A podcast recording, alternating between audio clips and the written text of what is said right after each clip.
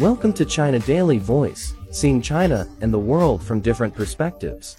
With their boyish charm and bubblegum beats, the members of Chinese pop group TF Boys are driving the popularity of Xi'an, Shaanxi province, where they held a concert on Sunday to mark the band's 10th anniversary.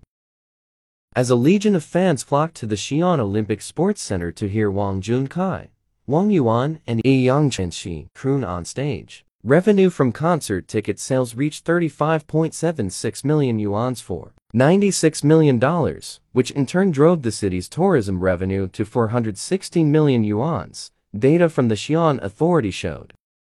From Sunday through Monday, the number of online bookings for travel to Xi'an saw a surge of 738% compared with the same period last year, the data showed.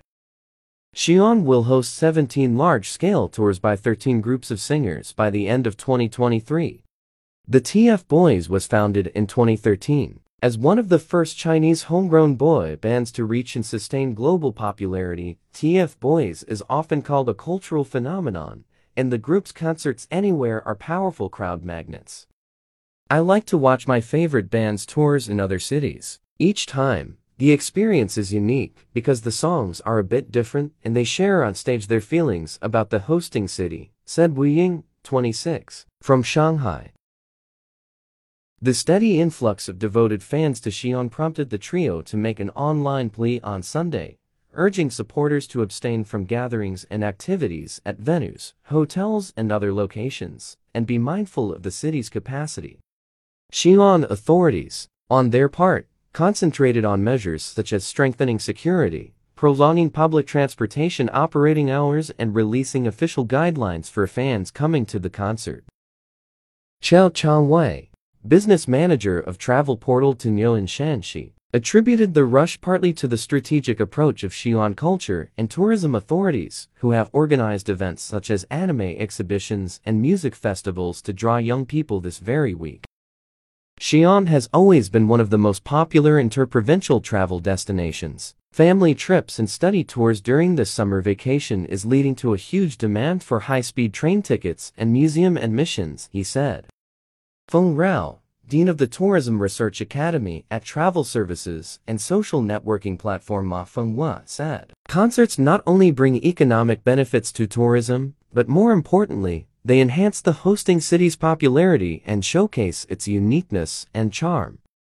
He said the scale and quality of a concert determine its impact on a city's tourism economy. For first-tier and second-tier cities, larger and higher quality concerts attract more audiences, drive consumption, and increase tourism appeal.